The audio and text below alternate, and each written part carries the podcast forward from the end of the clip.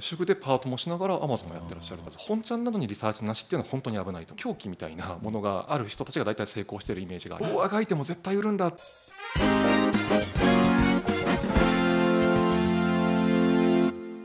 皆さんこんにちは。西野未来ようこそ。アメリカとヨーロッパの越境 EC というテーマでお話をお伺いしていきます。アメリカとヨーロッパが強くてなかなかそういうお話をできる方が少ないにもかかわらず越境 EC っていう部分での そもそもそも論になってしまって後半の入りはですねズバリアメリカヨーロッパのマーケットについてお話を聞きたいんですが人種の問題とかもあるんでね、まあ、注意すべきところとかこうやったら絶対売れるとはないと思うんですけどまずこれをやる方がですね、うん、個人の転売をやってる人か、うん、メーカーさんで自分たちの売りたいものを持ってらっしゃる方かによっても結構変わってはくるんですけれども、はい、まずその大前提として最低限ですね、うん。うん、日本から輸出して良いのかっていうところと現地で輸入してよくて販売して良いのかライセンスとかいらないのかとか、許認可いらないのかって話もありますし、国際輸送に耐えれる商品なのかですとか、じゃあアマゾン使うと FBA に納品できる商品なんだっけとかですね、はいはいあのそういったベーシックなところもまずチェックしておかないと、うんうん、あのいくらリサーチしたところでそもそも売れなかったってことがありえるので、うんうん、まあ、それは必要だと思います、うんうん、これ大前提ですね。はいはいはい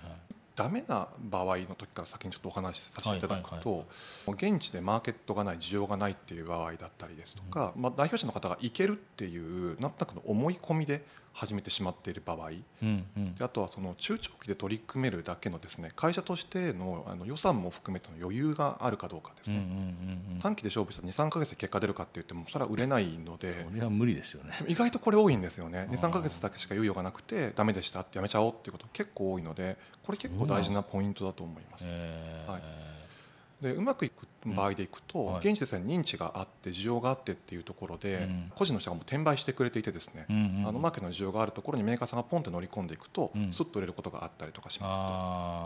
と。あとは現地のなんか YouTuber インフルエンサーさんとかがですね、うん、あのすでに扱ってくれていてですね、うん、なぜか認知があったりとか、うん、とこ乗り込んでいくって場合もありますし、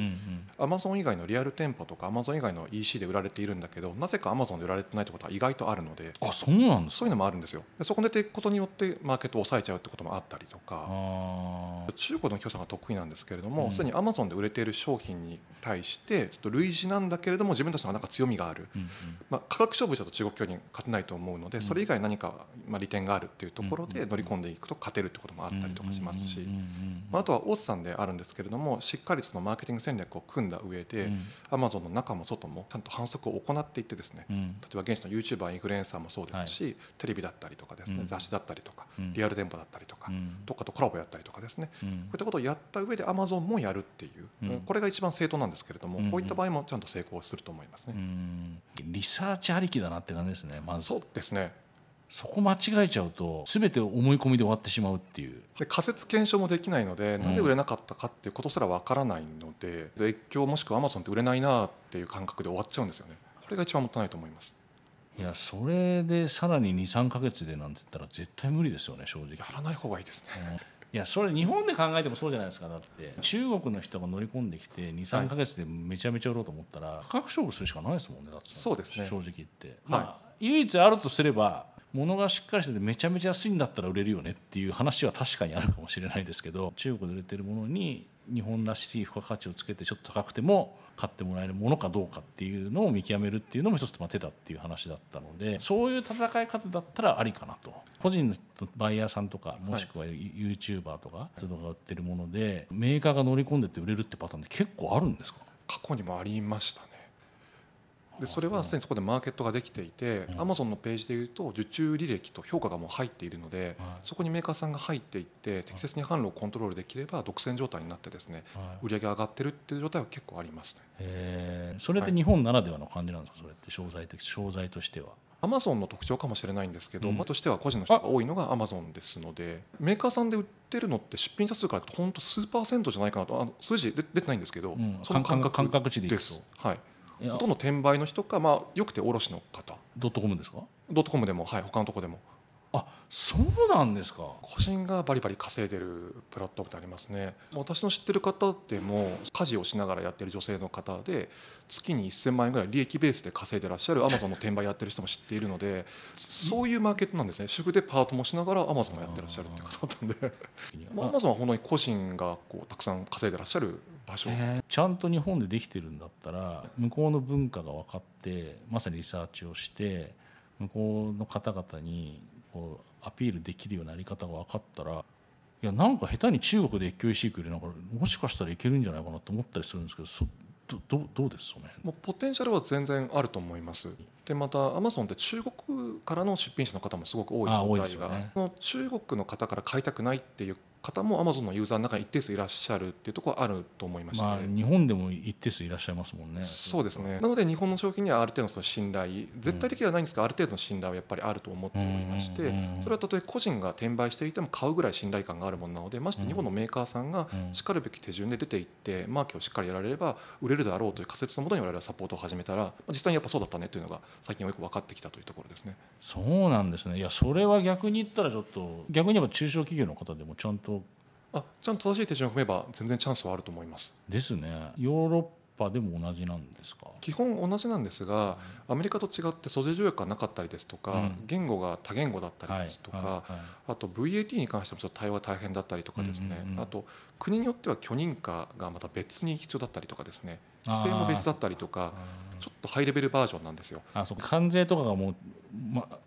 れ EU は全部一緒なんじゃなかったですか？あれあれもまちまちなんでしたっけ？国によってえっと違いますね。売上がですね各国とある敷地以下だと一つの国で申請すればいいはずなんですけれども、うんうん、敷地を超えちゃうと各国で申請しなくちゃいけないので結構お金も手間もかかります関税もだから違う結構まちまち国国によってまちまちだっていう話なんですね結構。そうですね。それぞれに対応しなくちゃいけないので結構大変でそれがハードルになってやらないって会社さんは多いと思います。結構ヨーロッパ攻める時ってやっぱりまあ考え方も多分いろいろと違うとは思うんで物に対する、はい、物出品するって売る時も大変そうですよね結構。そうなんです。あのだから厳密に言うとですね EU っていうふうにまとめることはできなくてですね、うん、各国ごとのプロモーションと、うん各国ごとの見せ方その写真だったりとか説明文だったりとかキーワードとかも含めてそれぞれ個別にやる必要があるので EU1 カ国ではなくてやっぱり国単位でやることがあの出てきますから結構大変なんですよね。まあ、GDPR の問題もあるぐらいあそうですね、まあ、あれあと外資企業に対する牽制というか、政治的なカードっていうところもあると思うんですけれども、